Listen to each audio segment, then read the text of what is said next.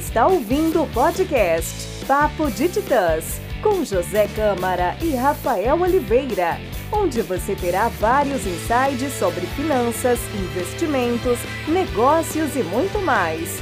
Acompanhe agora mais um episódio. Fala pessoal, hoje está no ar mais um Papo de Titãs. Eu sou Rafael Oliveira. E aqui é José Câmara. E hoje estamos com a convidada especial aqui, Vanessa, que é proprietária do escritório Mucan, que trabalha com arquitetura. Oi, gente, tudo bem? É, a primeira pergunta que eu vou fazer é onde surgiu esse nome Mucan? Tá, muita gente pergunta, né? Mucan é o prefixo da palavra mucambo, né? que são casas que eram feitas, casas que tinham uma técnica muito rudimentar né, de construção, eram as casas construídas pelos quilombolas. E por um período também é muito associada à casa feita de uma maneira muito simples, rudimentar.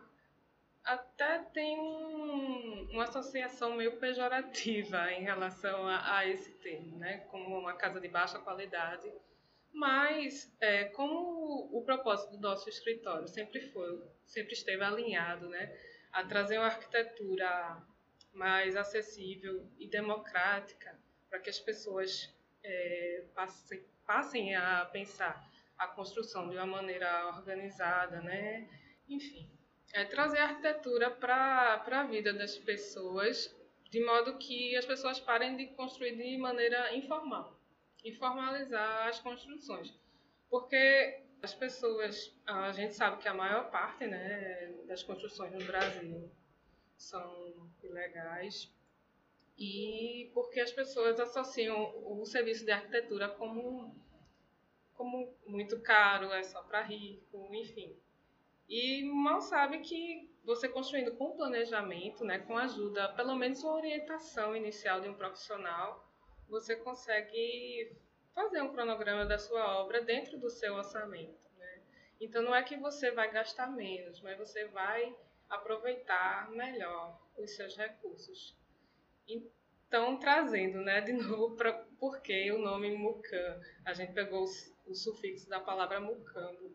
Então, é porque isso sempre esteve alinhado ao nosso propósito. Que você pode construir tanto da, da casa mais simples até uma mansão, né? casas em condomínios, que também é um nicho de mercado que a gente tem atuado bastante, você vai precisar de, de um processo estruturado, de uma orientação. Então, a diferença que tem é só a escala, né?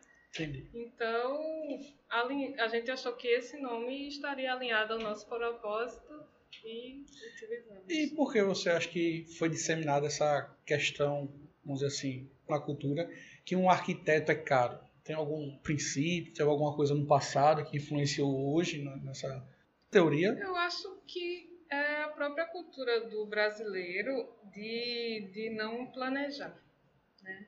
Então, ele só vê o preço inicial das coisas e não faz o cálculo de quanto vai gastar em tal empreendimento. Então, ah, eu vou contratar aqui o pedreiro, ele vai me, vai me cobrar X pela empreitada ou pela diária, e isso nem se compara ao preço de, de um orçamento de um profissional, né? Que eu fiz aqui, que eu, que eu pesquisei, ah, muito caro.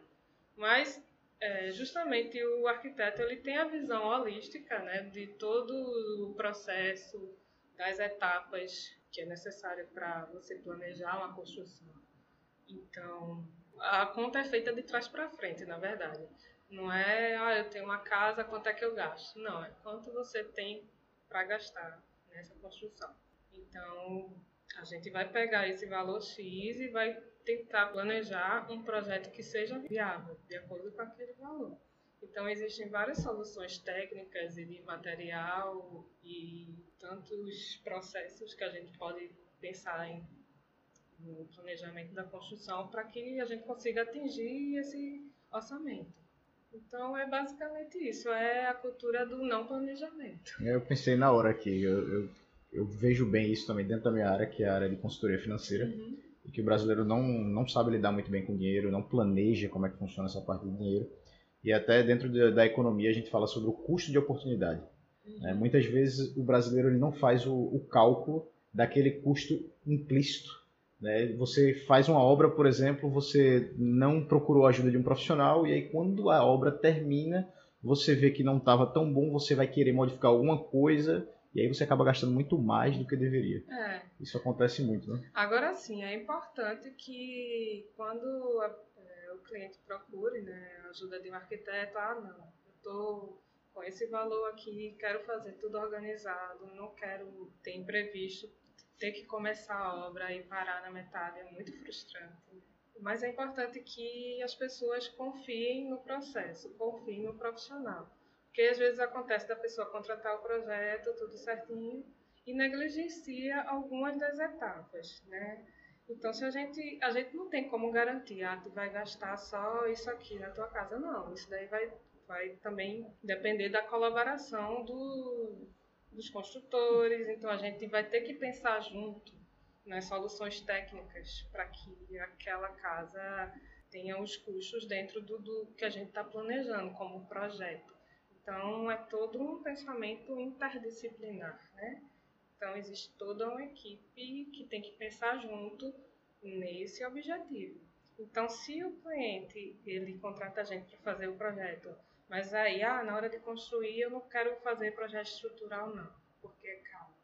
Ou então, ah, eu não vou contratar um, geren gerenciamento da obra, não, porque o pedreiro consegue fazer sozinho.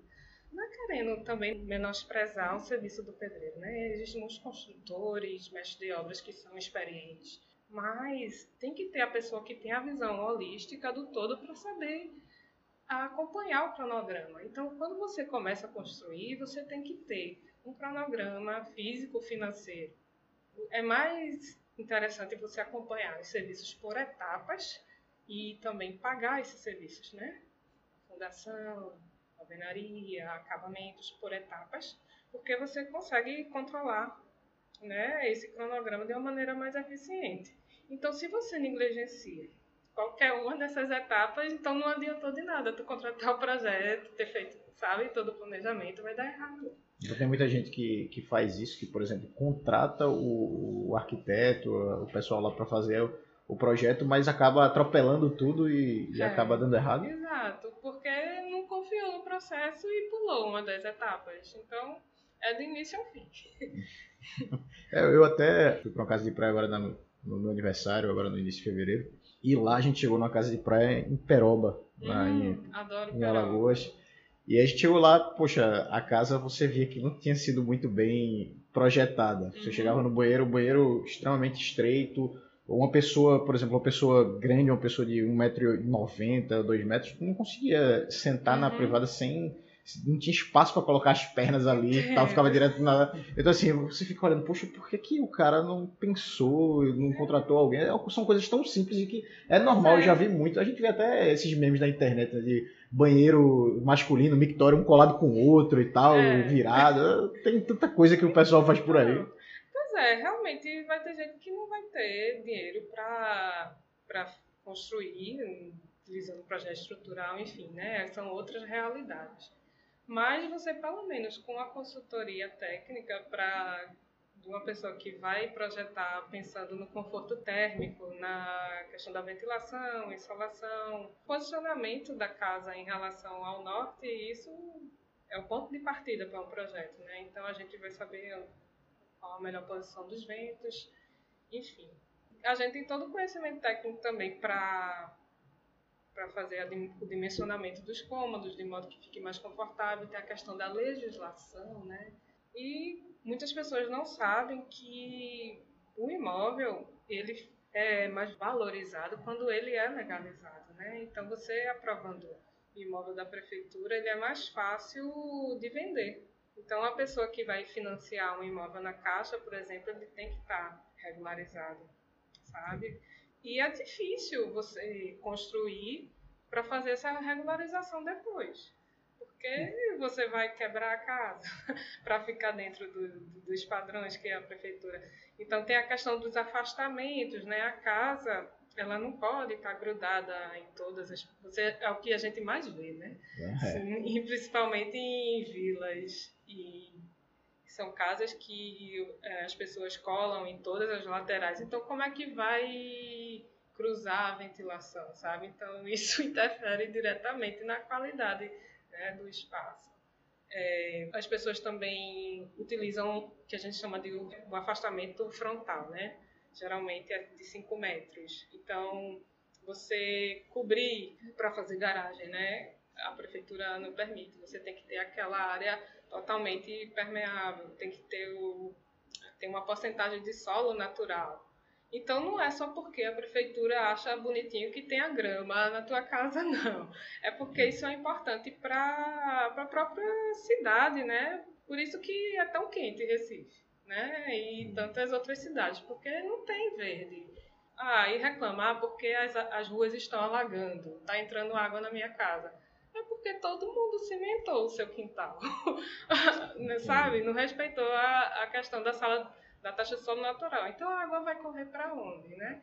Então tem, lógico que tem o papel da prefeitura, né? O papel dos órgãos públicos, mas a gente também tem que, que fazer a nossa parte, né? Então é interessante é, conscientizar a população nesse aspecto, que as leis elas não estão lá de uma maneira gratuita, né?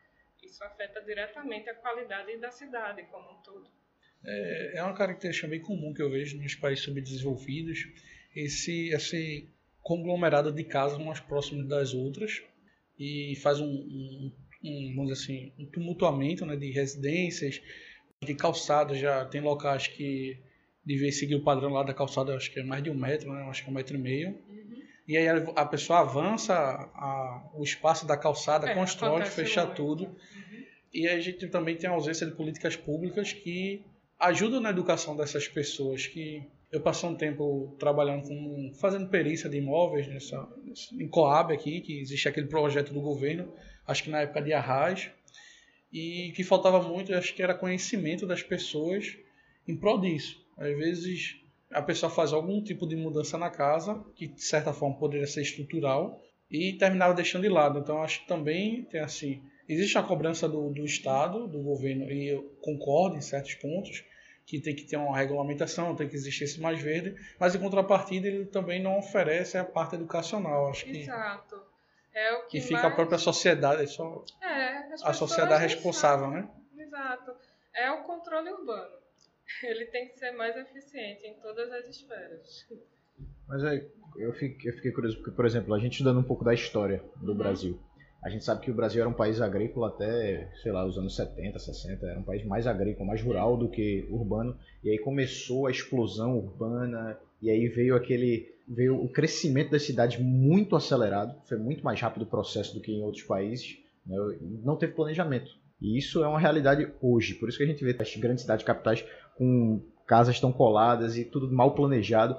Existe uma solução para uma cidade que já foi construída dessa forma, sem planejamento. Porque é diferente de Brasília. Brasília foi toda planejada, bonitinha e tal. Na Europa existem cidades que foram planejadas, bem organizadas. Aqui a maioria das capitais aqui não foram planejadas. A gente foi empurrando, empurrando cada vez mais. Como é que é, dá para ajustar isso ou não tem como? Tem que demolir a cidade? Como é que a pessoa vai fazendo isso? Olha, veja bem. Difícil. Né? Eu acho que também é uma questão é, que tem um viés cultural. Porque a gente por que a gente tem que morar no centro da cidade, né? A gente é um país com uma extensão territorial gigantesca.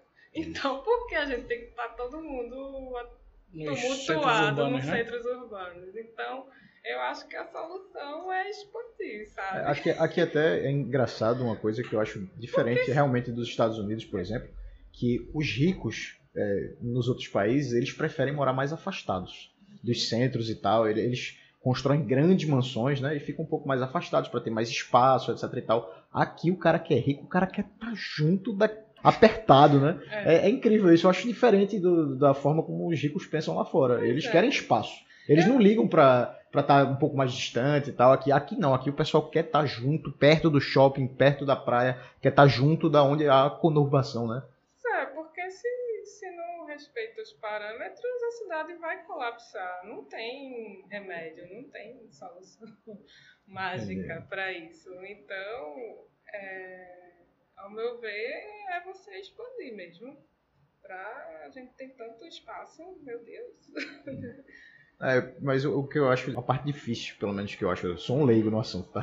Mas assim, a parte difícil que eu acho que é, por exemplo, uh, quanto mais a gente vai se afastando, mais a gente vai ficando perto da, da periferia ali, né? Uhum. E aí é ainda menos planejado aquelas casas afastadas dos morros e tal. E como é que você vai afastar? Tem que afastar ainda então, um, pouco, um, pouco, ainda mais do que isso? Como é que a gente vai crescer mais para ali, daquela área? Não, é porque a gente também tem que prever infraestrutura para todos os locais, né? Então, é, não é colapsar a estrutura, a infraestrutura que já existe. Porque só tem que ter um, centro urbano, né? Porque as pessoas não podem fazer tudo dentro daquela comunidade, né?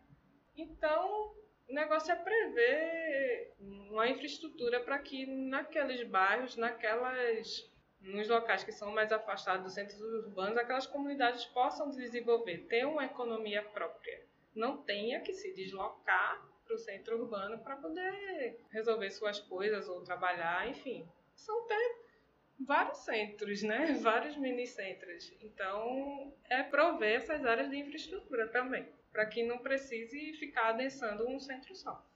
Entendi, mas tá dando certo isso? Pelo menos na, na, tua visão. Tá, tá mais ou menos, tá indo, não tá? É só promessa? Como é que tá isso, essa questão?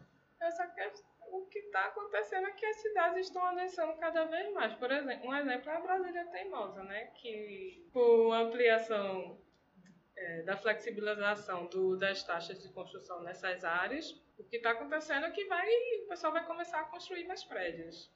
Então, vai expulsar aquelas pessoas que vivem lá e que já desenvolvem uma economia, que trabalham naquela área, e o mercado imobiliário vai voltar os olhos para aquela área porque ela está perto do, de um centro que já está desenvolvido. Então, vai expulsar o pessoal que. Enfim, é o que é, acontece. Para quem não conhece a realidade lá, Brasília Teimosa é, é uma cidade dentro do, do, do bairro, do, né? do, bairro do, do Pina ali. É incrível. Eu já eu já fui lá, vou de vez em quando, tal, tenho amigos que moram lá e é, é interessante, você consegue ir lá, tem restaurante de, de sushi, você tem pizzaria, você tem supermercado e tudo extremamente barato, muito barato, é. tal, para a comunidade mesmo, o pessoal se ajuda lá, é, é bem interessante lá, né? É, e por que não? A gente não poderia ter vários centros urbanos com infraestrutura digna espalhado por toda a cidade.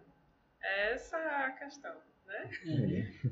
Então, daria para a gente ter uma qualidade de vida nesse mundo perfeito, né, que a gente idealiza, mas não precisa estar tá todo mundo num lugar só. É, a gente tem uma extensão territorial aí para expandir. Mas agora mudando um pouco de assunto, além da arquitetura, o que mais a Vanessa faz? Ou se envolve e tudo mais?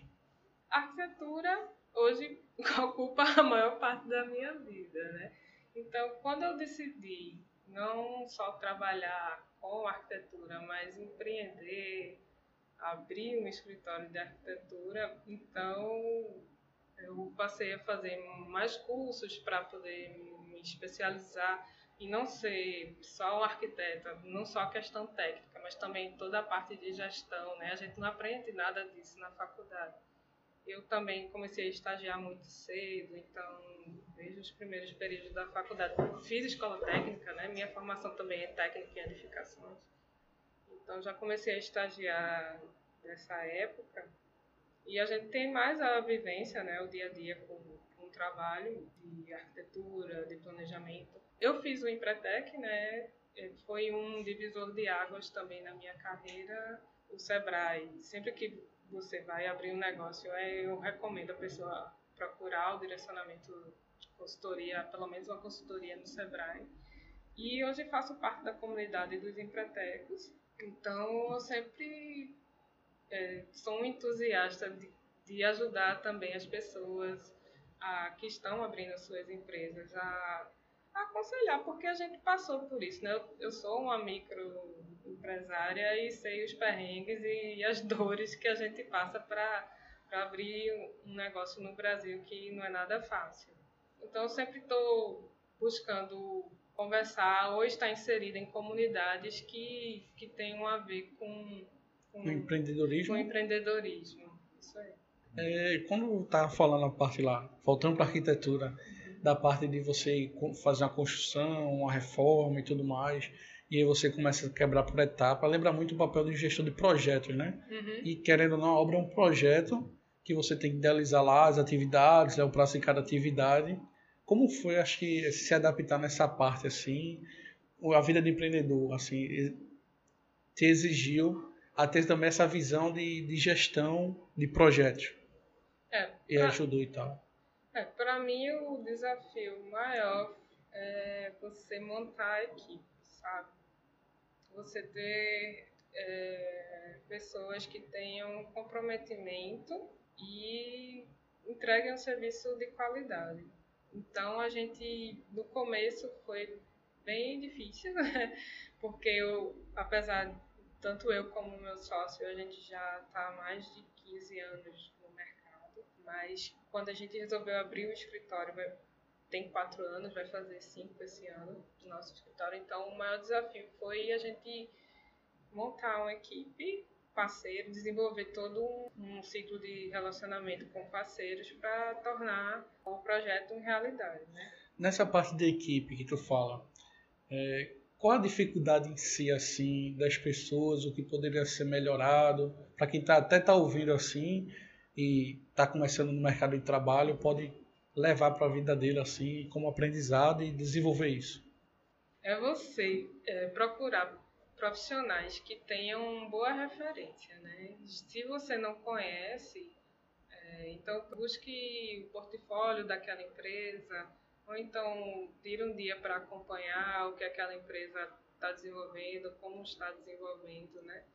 Então, se você não conhece o parceiro, então teste em você. Eu já cheguei a testar em mim. Tipo, contratei um prestador de serviço para fazer um uma reforma na minha casa, vi que ele fez direitinho, recomendei ele para o cliente e foi dando certo. E já teve que deu errado. Que prestou serviço, também já quebrei a cara. O prestador de serviço ele fez um ótimo serviço para mim, para ganhar minha confiança, né? Até porque ela essa é arquiteta, então ela vai me indicar para outros clientes. Uhum. E ele fez, cumpriu o prazo, qualidade boa, excelente, foi ótimo, um bom custo-benefício. E quando eu indiquei ele para o cliente, foi um desastre. A pessoa sumiu. Então a gente está muito sujeita a esse tipo de, de, de imprevisto, né? De perrengue na vida do. Isso é, assim, é, é difícil você lidar com isso porque a sua reputação também fica em jogo né, no, no mercado ou não. Ou você acha que, Com que isso certeza, muda fica. porque você, É. você que indicou aí você fica, poxa, fui eu que indiquei. Aí É, você tem a reputação mas no mercado aí- tem que tomar muito cuidado com isso também, né? Exato, mas aí você tem que ter a postura de saber reverter. Se foi eu que indiquei, então é, eu vou atrás de Resolvido. indicar outra pessoa, Uma né? solução, e né? assumir até custos, a gente assume riscos, né? Então é se montar, se, se colocar disponível para resolver o problema. Então você tá junto do cliente, né? Você tem que se olhar no olho dele, não, vai dar tudo certo. É, Eu vou, eu só sossego quando a gente resolver esse problema, aí a gente vai atrás de outros fornecedores. É uma dor de cabeça, é, mas a gente sempre está junto para contornar. Não existe esse mundo perfeito. Sempre vai existir um probleminha ou outro.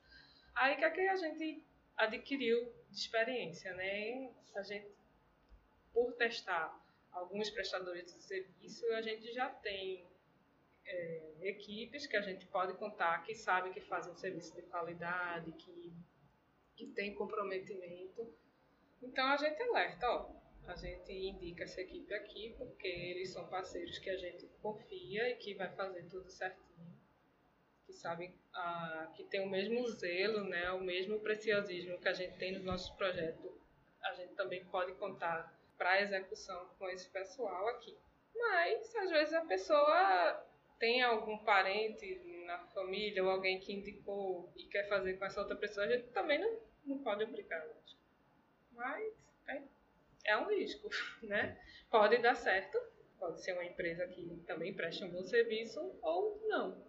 Então a gente tem que esclarecer, né? Deixar bem claro que Então é só a experiência que leva isso. É, Você tem é. que botar em prática e vendo e até Exatamente. conhecer a pessoa. Leva tempo para chegar a conhecer bem a equipe, a ter pessoas de. Você formar a sua equipe, né? Exatamente. Entendi. É, eu, agora eu queria. Eu fiquei curioso no negócio. Pô, todo, todo mundo que vem aqui, eu pergunto, por exemplo, questão de, de faculdade, estudos, eu, eu gosto de entender um pouco mais de como funciona o processo educacional da, da pessoa. E aí eu queria, eu queria saber de você, falando muito sobre essa questão de, de gestão e tal, pessoas, montar uma equipe, fazer, empreender, montar um escritório. É, tu acha que isso é ensinado na faculdade? Falta isso? Ou é, realmente é pela vida mesmo? Como é, como é que você vê essa questão de, do que falta dentro do processo da, da universidade, do curso de arquitetura, por exemplo? Ele forma só você para ser técnico e trabalhar no escritório para outra pessoa? Como é que funciona isso? Pois é, são cinco anos o curso de arquitetura. E, ao meu ver, deveria ser mais. É muita coisa. A gente vê muitas disciplinas que está ligada à parte de cálculo, a parte de criativa, a parte de conforto térmico, é, é muita informação técnica condensada em cinco anos e é a gente virando noite, é praticamente integral o período que, que exige do curso. Apesar de na faculdade é um período, manhã ou tarde, mas o que eles exigem de, de tarefas para a gente desenvolver ocupa a vida inteira, sabe? É. A gente consegue estagiar, não sei como, mas consegue. E não dá tempo. A gente, por exemplo, é, eu me formei em 2006, finalzinho de 2006. Não sei como está hoje, mas na época a gente só tinha uma cadeira de prática profissional e era um negócio tão engessado, eram as planilhas lá. E a gente estava tão preocupado em, meu Deus, eu tenho que entregar os projetos, né, da cadeira de projeto e a cadeira de cálculo e, e e fazer o trabalho de graduação. A gente estava tão louco que a gente não tinha é, nem maturidade para entender o que estava sendo passado por conta do, do caos né, da que as outras cadeiras exigiam da gente. Até tinha uma, mas a gente não, não tinha maturidade para entender né, o que estava acontecendo. Então, para os estudantes, né, o conselho que eu dou é faça estágio e vá testando em que nicho de mercado você quer atuar. Interiores, construção. Se você começou a estagiar com interiores, gostou, meu Deus, é isso que eu quero fazer pro resto da minha vida, beleza, continua. Mas se não, poxa, eu gosto, mas eu não sei se eu quero isso. Aí vai testando, vai vendo, procura escritórios que trabalhem com urbanismo, escritórios que trabalhem com projetos de edifícios, até se encontrar. O quanto antes, melhor, né? Porque a gente, quando se forma, a gente. Então tá... não tem jeito, assim. Você, é. tem, que, você tem que buscar uma, um, um complemento da sua parte educacional para quem quer empreender, para quem quer aprender gestão é. e tal. Você não dá tempo de ver tudo isso na faculdade, no caso. Você tem é. que procurar por você mesmo. O estágio ajuda e, por exemplo, por experiência própria, né? Assim que eu me formei, é, eu comecei a trabalhar, eu fiz isso, né? De ir testando. Eu estagiei em escritório de arquitetura, depois eu já estava me formando, meu Deus, e agora o que, é que eu faço da minha vida? Aí eu já no último ano eu procurei um escritório que trabalhasse com obras públicas, com projetos de licitações e urbanismo também. E foi um grande aprendizado para mim. E foi onde eu comecei minha vida profissional como arquiteta colaboradora, né? E foi a partir desse teste que fui adquirindo experiência, vendo como funciona o escritório de arquitetura, não só a parte técnica de projetos, mas de gestão, né? Parte burocrática. A parte burocrática também. E adquirindo vivência, minha gente. Fazendo cursos também de capacitação. Eu fiz um curso de gestão especificamente para arquitetos, que ensinava toda a parte de, de planejamento estratégico, marketing, prospecção de clientes, técnicas de negociação. Então, esses cursos estão no mercado, eles existem. Procure na, na sua cidade. Né? É interessante você estar buscando sempre a educação continuada. A gente nunca para de estudar. Nessa parte aí que tu falou burocrática, é, qual acho que, que tivesse mais dificuldade em desenvolver? É, na área tributária ou área de vendas, prospecção, marketing? É, para mim, o que eu acho mais chatinho, o que eu achei mais chatinho é a parte burocrática mesmo relacionada a finanças e a constituição da empresa, né? A parte eu Contábil? não contábil eu não sei nada de nada. Não, primeiro que não é a minha formação e eu nunca tive interesse por Tem essa isso na área. faculdade, ele chegou a orientar alguma coisa, não, né? Não. Que eu, que eu tive, eu fiz faculdade, tive lá, tinha uma cadeira que era a gente um projeto, fazer uma, montar uma empresa, mas não falava nada dessa parte burocrática, era só É. fazer a empresa, deixar bonitinha lá. Exato. O, o tal Era- plano de Isso, exatamente. Mas não. Aí é, realmente eu tive que que contratar um profissional, né? Confiar e o meu contador é o mesmo até hoje. A gente confia no trabalho dele. Aí eu tive que aprender a, a buscar informações, né? Com pessoas que são do meu ciclo de relacionamento, que eu confio, e meter a cara mesmo para poder entender. Porque a gente também tem que a, pro- a vida de empreendedor é isso, É, né? tem que buscar conhecimento. Aí também não pode deixar o barco à deriva. Então eu tive que aprender na marra. Por sinal, eu sou responsável pelo setor financeiro da empresa. A empresa sou eu, meu sócio o estagiário. e vez ou outra a gente chama freelancer para quando aumenta né, o, Uhum. a demanda de projetos. E eu controlo, eu faço o financeiro e passo tudo mastigadinho para o contador. Ele só faz emitir nota e fazer os balancetes, mas é, eu, eu organizo tudo, né? Então eu tive que adquirir realmente conhecimento e buscar informações para conseguir conciliar essa questão. E eu também não me considero uma vendedora nata. Também essa foi outra habilidade que eu tive que aprender Acho que a maioria, a maioria dos brasileiros, né? A gente É. não está muito acostumado gente com isso. culturalmente associa a venda, os brasileiros, né, enfim, a uma coisa ruim. Né? A ter que, que obrigar a pessoa a fazer o, a comprar o que ela não quer. Mas não é isso, gente. A gente está oferecendo qualidade de vida, né? Então isso também está muito atrelado ao que a gente acredita é, como propósito do nosso negócio. Então, hoje em dia eu tenho muito claro que o meu serviço ele transforma a vida das pessoas. Se você né? não vender, você quebra. Hã? Se você não vender, você quebra. É. E engraçado que a gente passa a maior parte da nossa vida vendendo, né? Vendendo Uhum. ideia, vendendo um nosso tempo, vendendo nosso trabalho. né? Então, quando a gente entra num- numa empresa e é contratado, a gente está vendendo nosso tempo em troca de uma execução de atividade. Ou a gente está num relacionamento, seja amigo, seja esposo, Uhum. esposa, e a gente precisa também vender algumas ideias que você concorda, que o seu parceiro não concorda. Uhum. Até você empreender, você precisa convencer o seu companheiro, se quem tem, a entrar na jornada com você, porque você no relacionamento é, entrar de cabeça e o outro não concordar, acho que você não consegue evoluir tanto, que um precisa do outro nesse momento, né? Exato, né? Quando você também opta por ter um sócio, muita gente prefere seguir solo, né, a carreira porque é complicado, é muito difícil, é um casamento, A Eu, gente sempre fala isso aqui, né? é, Quase que a gente tivesse casado. Isso. É difícil. É o segundo casamento. né? pois é. Já não basta um, são dois.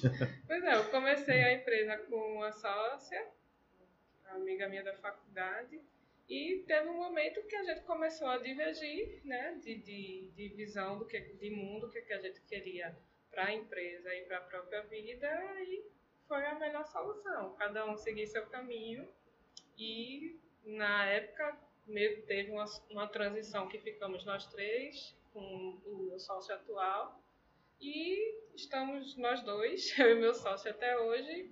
É, a gente tem habilidades técnicas complementares, isso ajuda bastante também. Ele tem mais vivência na questão de obra, arquitetura estrutural, ele fez especialização nisso. Eu tenho mais um olhar detalhista, a parte de acabamentos e também a parte de legalização. Esse é, é um setor que eu administro na empresa. Enfim, a gente tem realmente é, expertises complementares e também uma visão de mundo e que isso vem do, do, do, lado pessoal, né? E se no que você quer para o seu negócio, para a sua empresa. Então, como a gente tem essa visão alinhada, tem dado certo. É interessante que normalmente as pessoas procuram pessoas com afinidade para se juntar é. e, na verdade, ser pessoas complementares, né? Exato. É complicado. É porque, porque você, você, às vezes, bate cabeça e tal. Foi uma coisa que, por exemplo, a gente, aqui dentro, né, quando a gente foi fazer a, essa sociedade, o Zé tem uma visão de, de negócio, de gestão, uma coisa que eu não tenho, né? E eu tenho um pouco mais do lado do vai lá e faz, a parte mais técnica da, do lado de finanças e tal. A gente, a gente se complementa um com o outro. E claro, às vezes a gente acaba batendo cabeça, um não concorda com o outro, mas a gente tem muito claro isso, a gente entende que a gente é bom às vezes divergir para a gente achar um caminho e é, tal. Exato. O importante é manter o foco no que você quer construir, né? Se brigar por brigar, é, discutir por discutir, ser um propósito. Os princípios, né? Eu acho que isso, isso tem que estar alinhado. Se seu sócio não tem o seu princípio, olha, não vai dar certo. Um objetivo semelhante que quer alcançar. Não vai dar certo. E a gente sempre está em construção, né? A gente tem dado certo, ok, mas a gente sempre está. Eu sempre. Eu, na verdade, eu sou mais a que fico cutucando, sabe? é, questionando, ah, realmente é esse caminho? Será que se a gente for por outro, por outro não seria melhor? Então eu sempre estou provocando essas discussões para a gente poder se ver. E não né? se acomodar também. Né? É, não se acomodar. Como tu fala assim, é, que hoje trabalha com teu escritório e tudo mais, mas sempre foi assim, você buscou empreender ou você era antigamente era CLT, trabalhava no escritório e como foi se existiu né, essa, esse tempo. Como foi essa mudança assim? Ah, interessante tocar nesse assunto. Como, por que eu resolvi empreender? Porque existe o empreendedor por necessidade e aquele por vocação. No meu caso, eu considero que foi, mais por necessidade e eu acabei me encontrando. E, e não me arrependi do, da decisão que eu tomei. Estou bem feliz com esse caminho que eu estou trilhando, porque eu tive a oportunidade de, de trabalhar com o que eu quero. A gente tem, lógico que tem todas as dificuldades, mas também tem o, o benefício de você trabalhar com o que gosta e, e se sentir realizado né, na profissão. Então, a minha história começou eu trabalhando com CLT. Passei a maior parte, inclusive, da minha carreira trabalhando numa empresa de engenharia né, com projetos bem específicos na área de telecomunicações, por sinal. Então, aquelas torres, é, antenas em prédios, era, eu era responsável pelo setor de projetos, afinal de contas, é um projeto, né? Você tem que é, gerir uma equipe para elaborar os desenhos, aqueles desenhos têm que atender as normas, tem que atender a legislação, então precisa de um arquiteto para gerenciar esse tipo, esses tipos de projetos, embora seja na área de engenharia. E para mim foi, foi importante para ter uma visão sistêmica de como funciona uma empresa, né? a questão de, de gerir equipes. Isso para mim me deu uma vivência muito boa. Mas permanecer nessa área, é, a partir do momento que eu percebi que eu não estava aprendendo nada de novo, então começou a me incomodar, né? Então eu comecei a fazer cursos, pós-graduação, fui, fui trilhando o caminho paralelamente a isso. E veio a crise, acho que mais ou menos 2015, houve uns cortes na empresa, né? No caso eu fui, aí eu não. Aí quando o chefe foi me demitir, todo nervoso para me dar notícia, e eu fiquei, ah, que bom então, né? Agora foi no momento certo, porque eu já estava me planejando. Eu tinha acabado a pós-graduação. Eu, massa, agora eu tenho, com a rescisão, eu vou ter um capital para investir, para poder fazer cursos. Tava, tava se planejando para sair sem esse capital, com o capital vindo foi melhor é, ainda, então, né? Foi, foi um bom momento para mim. Então, é, mas eu não, é, eu nunca partiu de mim, desde vou me formar e vou montar aqui meu escritório. Eu acho que isso varia, vem da personalidade de cada um. Tem gente que realmente já nasceu empreendendo e também tem a questão da cultura familiar.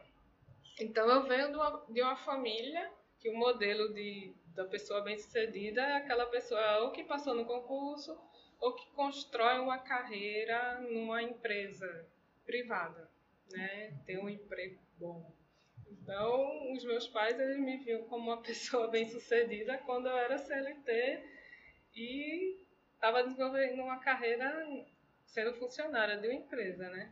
Então, não faz parte da, da cultura deles é, me orientar.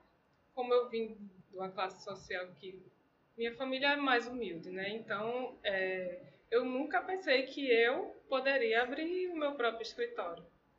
Né? O meu pai é eletricista. Eu me formei arquiteta, né?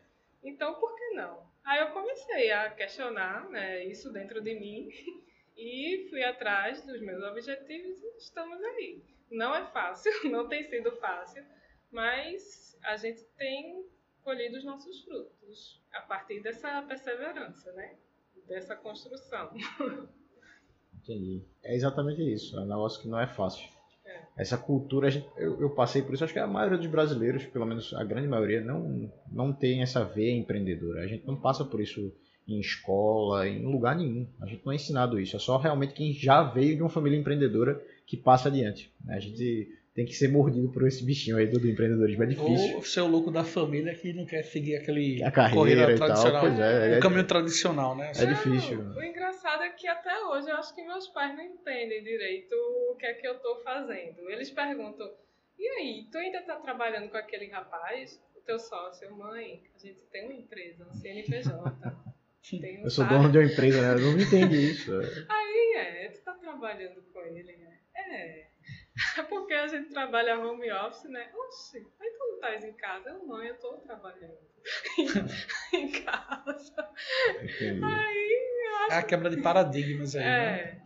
É, é interessante. Então, tem essa, eu acho que o que mais define é essa questão cultural mesmo, da sua criação familiar.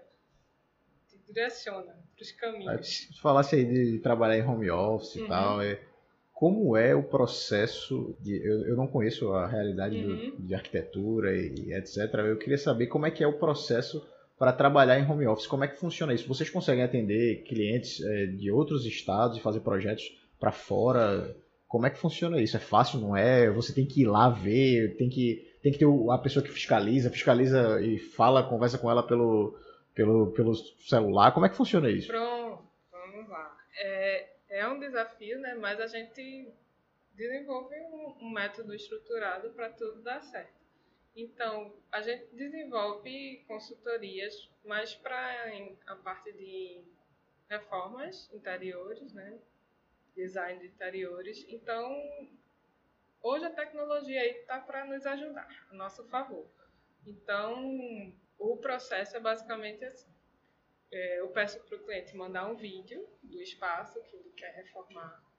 E a partir daquele vídeo eu consigo. E ele também fala né, o que é que precisa, o que é que vai querer mudar, o que é que vai querer manter, tanto em relação à infraestrutura da, do ambiente, como mobiliário e tal. Então eu consigo, a partir daquele vídeo, fazer um rascunho né, da, da planta, desenhar uma planta e oriento ele de, ó, oh, mede daqui para cá, mede essa parede, a distância de uma parede para outra, a distância do chão para o parapeito da janela, agora a altura da janela, agora a altura do final da janela para o teto. Então, hoje... Você pega todas as medidas, ele Isso. passa para você e você desenha. Ah, tem até uns softwares hoje, né, que você é, faz. E também tem. É bem legal, a gente e... usou aqui até para dar uma ambientada e, e tal. E também tem os aplicativos que estão aí para nos ajudar, que, que você consegue fazer um levantamento. Enfim, hoje tem N ferramentas né, que possibilitam esse tipo de, de consultoria à distância. E tem dado certo, tem dado certo, graças a Deus. Então, e mão de obra, né, é, também é uma coisa que conta. Então, a gente aconselha que as pessoas procurem profissionais que tenham um, um, um bom currículo, né, que tenham um portfólio que já tenha prestado serviços e que tenha dado certo também, porque aí diminui os riscos, né? E, e tem os projetos presenciais que de construção, que realmente construir uma casa em outro estado é mais complicado. Era isso que eu queria saber, se vocês pegavam esses Aí, projetos, como é que para funciona? construção, a gente geralmente, é, a gente não tem feito muito né, em outros estados, mas quando acontece, por exemplo, o meu sócio, o Felipe, ele é de Ipatinga, ele é mineiro. Então, quando ele vai visitar os pais, vez ou outra, ele aproveita para fazer a medição do, do terreno, da edificação que vai ser reformada e faz esse acompanhamento à distância, porque ele já tem uma equipe lá também que trabalha, que já conhece.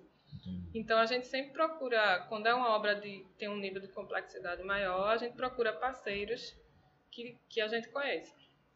Então, como eu, eu tenho um bom ciclo de relacionamentos, né? Eu, eu, nesses cursos que eu fiz, voltados para empreendedorismo, a treinamentos, então, eu, vez ou outra, em, em cada estado, eu, eu tenho pessoas que estão dentro do meu círculo de relação e que me dão esse suporte. Então isso facilita.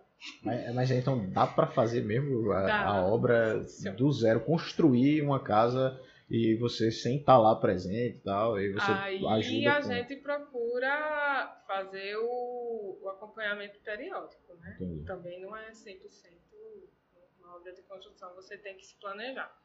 Além de você ter confiança nessa equipe, né, que vai gerenciar, a gente fazer, programar as visitas cirurgicamente, em momentos específicos, para que não, não comprometa o andamento. Legal. Dif- Difícil de, de imaginar isso. Eu, pelo menos não chegava a pensar sobre isso. Uma pessoa conseguir construir uma casa e ter um arquiteto de outro estado e que consiga trabalhar nisso e desenhar. A parte de interiores até hoje realmente com, com a tecnologia eu já imaginava que fosse possível. Você tira foto, mostra o local e a pessoa dá ideia e tal, mas a construir eu acho que é bem mais difícil, né? deve ser bem mais É. complicado para trabalhar. Tanto nisso. é que não, não é. Assim, não representa uma. É muito pouco. É a porcentagem da nossa cartela de clientes. Quando é construção, é mais regional mesmo. Entendi. Acontece de. Já aconteceu, ou acontece da gente pegar a construção em outros estados, mas é É nesse, pontual, né? nesse esquema que eu te falei. O que a gente tem feito mais, é, num volume maior de, de obras, é reforma de interiores. Aí é, é, Aí no Brasil inteiro, né? é, é, dá certo. E como, já que tocasse, na, comentasse sobre a tecnologia estar ao favor, como está essa evolução da tecnologia na arquitetura? Assim, comparado com que você começou há cinco anos atrás a Uhum. empreender e com o cenário de hoje, assim, qual foi a progressão que você eh, você vê, poxa, isso aqui realmente, essa ferramenta que foi desenvolvida me ajudou muito no meu trabalho. E como você acha que poderia ser melhor também? Existem coisas é, diferentes aqui da, do Brasil para outros países? Algo assim ou não? Sim. É, tem os softwares, né, que ah, todo mundo está migrando para a plataforma BIM, que são softwares que são interligados na parte de gestão de, do planejamento mesmo, do projeto, como na parte de desenvolvimento, a parte técnica, e também relacionado às disciplinas de engenharia. Então, não é só focada no software, mas em todo o, o, o, o sistema de gestão. Então, existe o AutoCAD, que é o software Mais popular, né? Gente, eu não sei se a gente pode falar isso, porque são são empresas, sei lá, é meio que eu tá divulgando. Não, Não, tudo bem. Será tem problema tem nenhum. problema? Tem não. não tem Tem não. não, né? A gente já. Pode é, falar pode, Word. Pode, é, pode falar sem problema. É, né? então vou Sem falar problema. Então, é, hoje a maioria ainda dos arquitetos trabalham com AutoCAD, né, que é o software que a gente desenha linha por linha e tal. E a gente está migrando, a gente já está com, com a intenção, já desde que começou o escritório, mas ainda não conseguiu colocar em prática. É uma das nossas resoluções de ano novo. Começar a trabalhar no, no ArchiCAD. Muita gente usa o Revit também, que é outro software que você trabalha já desenhando, pensando na construção. Então, ao invés de você desenhar linha por linha, você já pensa no elemento. Então, Como Quan- assim? Quando eu estou desenhando, eu já sei que eu vou usar o tijolo de oito furos. vou usar o reboco com tal espessura. Então, você não desenha linha por linha, é como se você já estivesse modelando hum. A construção. Ele já está E, e você... pensando na, no, no todo. Você coloca parâmetro e ele Isso. já cria aquele. Então é baseado em, em elementos reais, né? Em, em, em, materiais que, que estão disponíveis no mercado. Então você já consegue levantar o 3D desenhando o modelo. Né? Na planta você desenvolve a planta baixa e demora mais né, para você desenhar a planta baixa, mas quando você termina, os cortes, todos os outros desenhos técnicos já são automáticos. Então existe toda uma dificuldade para você migrar para esse novo, para essa nova plataforma, porque vai ter, você vai ter que fazer treinamento, né? Você vai ter que perder um tempinho para aprender, mas por outro lado, quando você estiver já familiarizado com aquilo, a produtividade vai aumentar bastante. Então, a gente está, inclusive, querendo focar nisso esse ano. Sair do, do 2D para. Pra... 3D já, né? Não, 3D a gente já desenvolve, só que utilizando outros softwares complementares. Vão cair né? um só, no caso. Né? É, exatamente. E o interessante é que tem comunicação com outras disciplinas, né? Então, o projeto estrutural que de uma empresa de engenharia que desenvolve estrutural utilizando o, BIM, a gente consegue é, integrar, integrar e identificar é, qualquer possível incompatibilidade com a visão 3D, sabe? Então é muito mais fácil você compatibilizar os projetos que é uma etapa que é muito importante, né? Quando a gente desenvolve a arquitetura, a gente estuda na faculdade e as disciplinas também de, de cálculo, que a gente aprende a calcular estrutura, a gente prevê né, a seção, que, o tamanho que vai ter um pilar, mais ou menos baseado no, no feeling, né? Do que a gente estudou. Mas quem vai definir a dimensão exata, a quantidade de ferro, que que vai ter naquele, naquela estrutura é um engenheiro calculista. Então, quando a gente desenvolve o projeto de arquitetura, a gente passa para um engenheiro calculista fazer e a gente recebe de volta e compatibiliza com a arquitetura. Então, às vezes, vem um pilar que está grande demais, que está em conflito com essa parede. Tá sac... Aí é que você vê, né? Aquelas construções que tem um pilar para fora, em vez de estar tá alinhado com a parede. Isso é falta de compatibilização. Então, essa é uma das etapas que são importantíssimas, né, para tudo dar certo. Então, não pode negligenciar isso, senão essa ferramenta também ajuda nesse aspecto, né? facilita a compatibilização. Então, ela influi diretamente na questão da, da produtividade, porque uma vez você dominando essa ferramenta, você vai conseguir projetar, vai ser projetos mais assertivos, mais detalhados. E também você consegue gerar planilhas, vê que bacana. Então, todo, toda a questão da parte de orçamento, do quantitativo de materiais para fazer orçamento de obra, você consegue gerar com esse software. Vê que maravilhoso. É bem organizado, né? Então, é maravilhoso, sabe? A gente está querendo é, migrar justamente para essa plataforma porque vai ser um grande avanço na questão da produtividade. É, eu fiquei curioso agora na verdade, eu, já sabia, né? Tem o, CREA, né? Que aí você mistura é, engenharia e arquitetura, ah, urbanismo junto e tal, o conselho. O uhum. E aí essa questão do, da engenharia com arquitetura, ela já vem desde a faculdade? Vocês, vocês estudam junto com engenheiros algumas disciplinas ou não? É separado? Como é que funciona? Como é que deveria ser? E não. como é que é a relação depois também, né, da, da faculdade? Que tem que existir aí a relação engenheiro-arquiteto. É. é, então, culturalmente tem a rixa, né? Do engenheiro com o arquiteto. Eu acho isso uma bobeira, porque a gente tem que estar disposto a sempre aprender um com o outro, a colaborar um com o outro, porque é essa troca de conhecimentos inter, interdisciplinares que, que é o sucesso né, da, da construção. A gente começa a entender. A gente tem que se tem que baixar a guarda e procurar entender o que o outro está querendo dizer.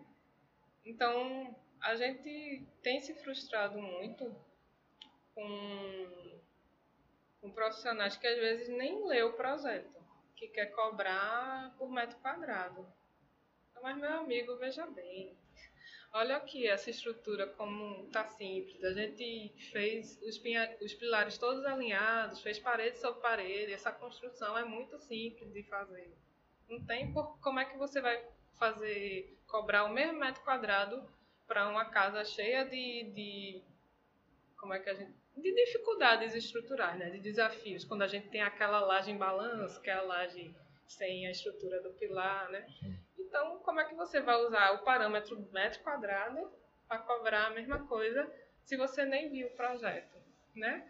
Então, é, é uma das frustrações que a gente carrega, no, que nem sempre os profissionais têm essa sensibilidade para olhar o projeto, entender isso, e abraçar a causa e querer fazer dentro do custo né, que, o, que o cliente tem, né, dentro da realidade do cliente.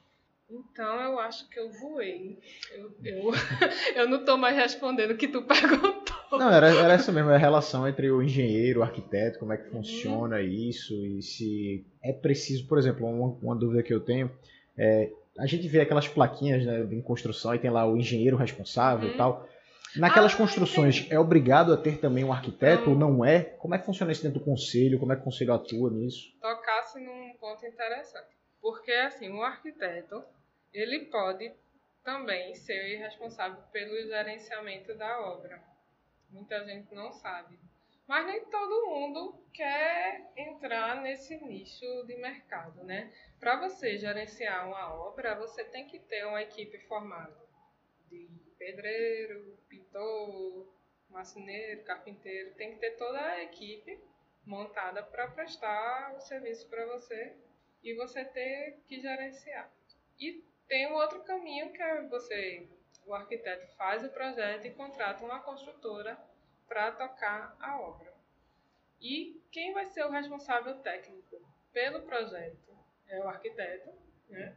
Então a gente tira todo o projeto de qualquer projeto de reforma, o Conselho de Arquitetura que agora é o CAL, né? Antigamente era o CREA. Então eles era, separaram, foi? É, a gente separou o, os arquitetos agora o Conselho chama CAL, justamente porque tinha a questão de, de representatividade e tinha coisa que tem que definir bem, sabe, o papel do arquiteto, do engenheiro, enfim. Então, a gente tira a, a RRT, né, que é o documento de responsabilidade técnica, se descrevendo exatamente quais são os serviços que a gente está se responsabilizando, se é construção, se é reforma, tem toda uma listinha né, de serviços. E é, quando a gente é responsável pelo gerenciamento da obra, então a gente também tem que emitir o documento de, responsa de responsabilidade técnica pela construção. Então, quando o engenheiro, ele, o, desculpa, o arquiteto, ele constrói em parceria com uma construtora, aí a construtora, o engenheiro é que vai ser o responsável, se responsabilizar tecnicamente pela construção. Então, geralmente, numa obra, na maioria das vezes, vai ter a placa de obra, né, do arquiteto, que nem todos os arquitetos colocam, não sei porquê. que Mas é, deveria ter, no caso. É, que é responsável pelo projeto e o engenheiro que é responsável técnico pela construção. Então, isso é, nas licenças, né, quando você vai aprovar na prefeitura, o arquiteto ele vai dar entrada e fazer o licencia, todo o licenciamento. Você vai precisar da licença de, do projeto, legal, ter o projeto legalizado. Depois do projeto legalizado, você vai dar entrada no meio ambiente e, no, e na licença de construção.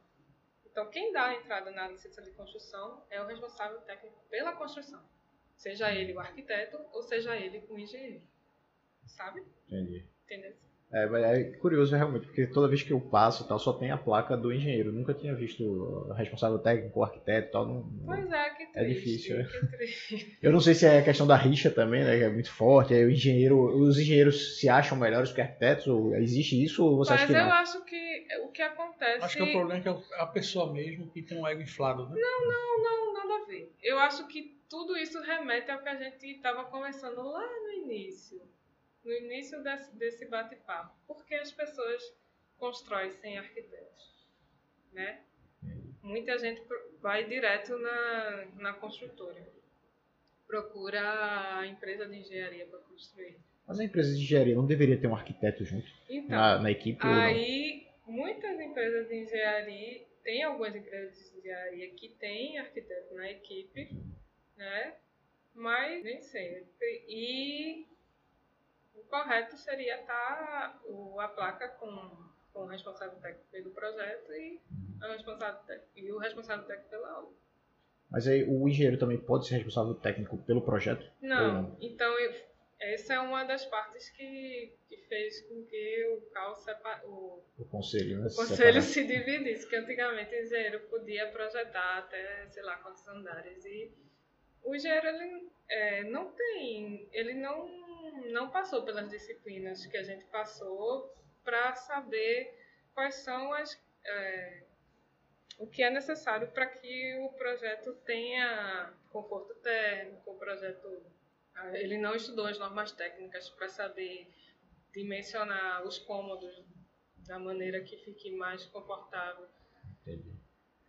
Toda a parte de sensibilidade também, né, para poder saber ouvir o cliente e, e traduzir aquilo num projeto que tenha não só qualidade técnica, mas também que reflita a personalidade. Enfim, é, é tanta questão interdisciplinar que não compete ao engenheiro. E não é dizer, eu não estou dizendo com isso que, que o engenheiro não seja capaz, mas é questão de formação mesmo. É, é melhorar o cômodo, como você disse, é É. melhorar a construção. É, um- é um conjunto, né? Um É. ajuda o outro, um ajuda o outro e melhora ainda mais. Aí eu fiquei curioso agora para saber, por exemplo, deve ter muita construção, principalmente aqui em Recife, que não teve um responsável técnico como um, um arquiteto. Deve ter sido já a construtora direto, o engenheiro. E aí, por, por exemplo, deve ter muito prédio, muito apartamento que foi mal desenhado, ou não foi feito da maneira correta, com conforto. Tem como a pessoa, quando for comprar um apartamento, ela pode procurar saber se um arquiteto trabalhou naquele projeto, se não trabalhou? É importante ver isso. O que é que você acha que, que deve ser feito? Porque, assim, tem muita construção aí que o cara... Você só vê o apartamento, olha, entra, mas você não sabe se foi bem projetado. Com uma entrada só, a gente, por exemplo, vai fazer uma, uma visita né, para comprar ou alugar um apartamento. Você só entrou em determinado momento, você não sabe se é quente, se não é, se aquilo tá, tá bom o tempo inteiro, se vai estar tá daquele jeito, no inverno se é melhor do que no verão, como é que funciona. Então tem como a pessoa buscar essa informação, saber, pô, é importante buscar, saber se um arquiteto também projetou ali, se ele pensou naquilo. Então, entrasse numa, numa questão delicada, né? Ah. Primeiro que você vai comprar um edifício, um apartamento na cidade, não tem como não ter um arquiteto envolvido, porque para ter aprovação, né, para aquilo estar sendo comercializado, é, tem que ter aprovação na prefeitura. E isso que faz é o arquiteto. Arquiteto. Então não tem como o arquiteto ser, não ter projetado, né? O, o que pode acontecer na hora de você comprar uma casa, né? Entendi. Você fazer essa. Mas é assim, é interessante, já que você não tem conhecimento técnico para isso, é você procurar a consultoria de um arquiteto na hora de comprar seu apartamento. Inclusive é um serviço que a gente oferece. Eu já ia pra- perguntar sobre isso. Então, Exato. então quer dizer que é interessante você buscar um arquiteto para ir junto com você, para visitar, para ver se vale, se não vale, como é que é. Exato, porque ele vai ter a visão né, de se o, se o apartamento é quente, vai ver pot- o potencial do imóvel, a- o que aqui pode ser reformado. Muita gente compra imóvel antigo para reformar, por exemplo, também. E a gente vê, nossa, aqui tem problema de infiltração, isso aqui tu vai gastar muito para fazer uma reforma. Ou o apartamento é novo, tem que verificar é, as instalações hidráulicas, se está tudo. Se os ralos estão funcionando. É chegar lá, jogar água mesmo, sabe? Então, com a orientação de um profissional, você. que é um preço, o valor de uma consultoria, gente, é uma visita. Então, é um micro investimento que vai refletir pro resto da sua vida, né? Então, é um, é um serviço que você pode contratar que vai valer super a pena. Porque um imóvel é para a vida toda, né? Eu não conhecia não- é, esse tipo de consultoria. Eu nunca tinha parado para pensar nesse tipo de consultoria, né? Geralmente a gente contrata o arquiteto depois que a gente já comprou para poder é. fazer o design interior e tal, não sei o que. E, não, não pensei antes, pô, é uma boa ideia. Eu vou botar até isso na cabeça quando eu for comprar um apartamento, se eu quiser comprar um apartamento e tal, eu pensar em, trazer um arquiteto antes para poder é, dar uma olhada. a gente não sabe, né? é, o profissional que esteve envolvido ali, sei lá, porque infelizmente em todas as áreas existe o mercado negro, né?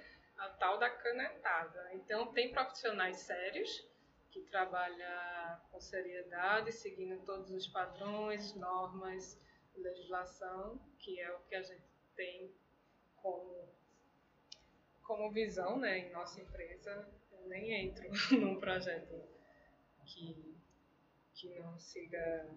Quando eu vejo né, que o cliente não quer seguir, enfim.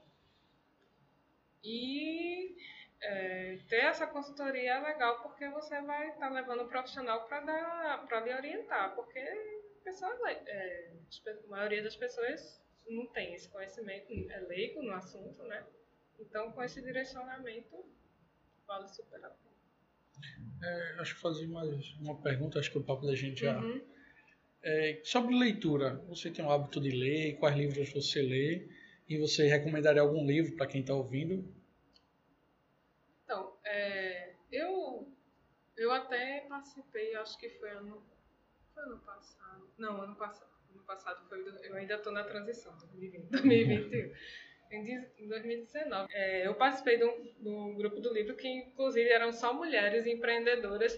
E quando um- a líder do grupo cham- fez um convite, é uma amiga minha, arquiteta também, que é de São Paulo, inclusive ela, é, lançou lá no Instagram, ó, quem quer participar do clube do livro? É, a gente tem o desafio de ler 30, cada livro era 30 páginas, né? Então você.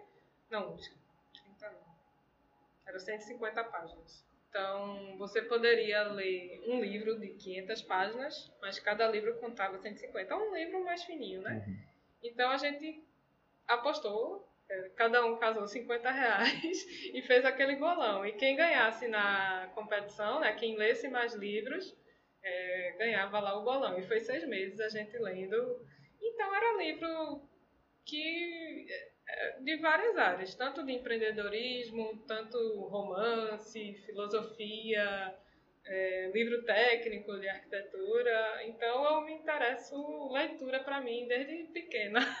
Graças a Deus eu tenho o hábito de ler. Minha mãe me presenteava com livros, inclusive.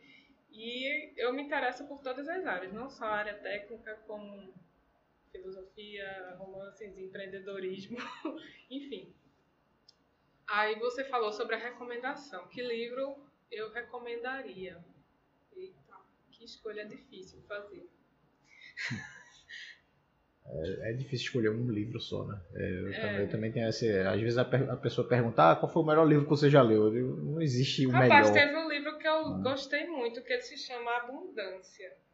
Que ele fala sobre a questão da, da tecnologia, da evolução da humanidade em relação no que tange a resolução de problemas de uma maneira geral. Por mais que a humanidade esteja à beira de um caos, a gente sempre dá um jeito, sabe, de, de encontrar soluções e, e a gente vai sobrevivendo. Então, por mais que a gente esteja à beira de colapsar, do fim do mundo, a gente sempre. A tecnologia, a, a evolução da humanidade sempre encontrou um jeito de sobreviver. E você ter a visão da abundância, né, que sempre vai ter recursos, que os recursos, apesar de escassos, a gente pode a gente pode trabalhar uma maneira de, de reverter essa escassez, como, como a água, por exemplo, né? Existem vários estudos de como você fazer o tratamento da água. A gente sabe que a, a água está acabando, a água Potável, né? água potável. Então, existem vários estudos de, de você pegar água do mar e fazer o tratamento para que a água salgada se torne água potável. Então, é, ele dá esse conforto, essa sensação de que sempre vai ter um jeito. Eu esqueci o autor. Eu vou pesquisar, vou dar uma googlada aqui para pesquisar, porque eu achei esse livro excelente. É, é interessante porque você falando sobre essa questão de mais soluções, a gente tem mais soluções porque a gente tem mais informações e a gente consegue conectar mais fácil mais pontos, pontos diferentes que antigamente a gente não tinha isso, né? Uhum. Quando você pega a evolução da, da história humana, você vê que a gente está melhorando cada vez mais a qualidade de vida das pessoas, a gente está desenvolvendo cada vez mais soluções, a gente está criando mais tecnologia, está tendo mais conforto, apesar dos pesares. É verdade que a gente está vivendo um, talvez um caos né, pra, de tanta informação, mas, querendo ou não, a vida das pessoas vem melhorando ano a ano. Né? Isso, é, isso é interessante. É abundância. O futuro é melhor do que você imagina. A editora, ele tem na Amazon, está 48 reais. Compro muito livro na Amazon. A é. Amazon é maravilhoso. Das melhores coisas que aconteceram, né? Dois dias chega em casa. Isso. Pronto. Abundância. Peter, gente, eu sem meu óculos para leitura. tá sofrido. É Peter Diamandis. Ele é empreendedor que se tornou um inovador, pioneiro, e Steven Kotler, premiado escritor de ciências, documentam como eles falam sobre o progresso nas áreas de inteligência artificial, robótica, computação infinita, redes de banda larga, manufatura digital, nanomateriais, biologia. Esse livro é fantástico. Eu... Vale a pena, vou adicionar na, na nossa lista. Né? Vamos adicionar isso aí, eu vou, vou comprar. Esse livro. Não conhecia não, mas eu vou, vou comprar. Então, acho que é isso. Tem alguma. Ah, não, por mim eu, eu gostaria muito de conversar e continuar conversando, conversando. A gente aprende muito aqui, pô. Foi, foi um prazer, de verdade, ter aqui. A gente a gente vai, vai entrando no estado de flow, né? Você vai conversando, vai vendo, vai aprendendo e vai fluindo. Por mim, a gente passava umas duas, três horas. Tá convidada, inclusive, a, a vir num outro programa que a gente pode conversar mais sobre outros assuntos. Né? Mas foi um prazer realmente ter aqui, ah, foi muito legal. Eu que agradeço o convite. E vocês também sabem conduzir de uma maneira que a gente nem sente, né? Que o tempo está passando. E foi maravilhoso. Para mim é sempre um prazer trocar ideia, né? Sobre arquitetura, sobre empreendedorismo e aceitarei sempre o convite. Quer deixar rede, rede social, contato, como a pessoa faz para localizar você? Fique à vontade, pode dizer. Ah, então, a gente está nas redes sociais principais, né? É Mucam Arquitetura, M-U-C-A-M, né? É o prefixo de Mucambo. Então, é o arroba Mucam Arquitetura, Instagram, Facebook e LinkedIn também. Então é isso, pessoal. Esse foi mais um Papo de Titãs e até a próxima. Fui! Você sabe, pode contar comigo sempre e que eu sigo torcendo pelo teu sucesso. Forte abraço e até semana que vem.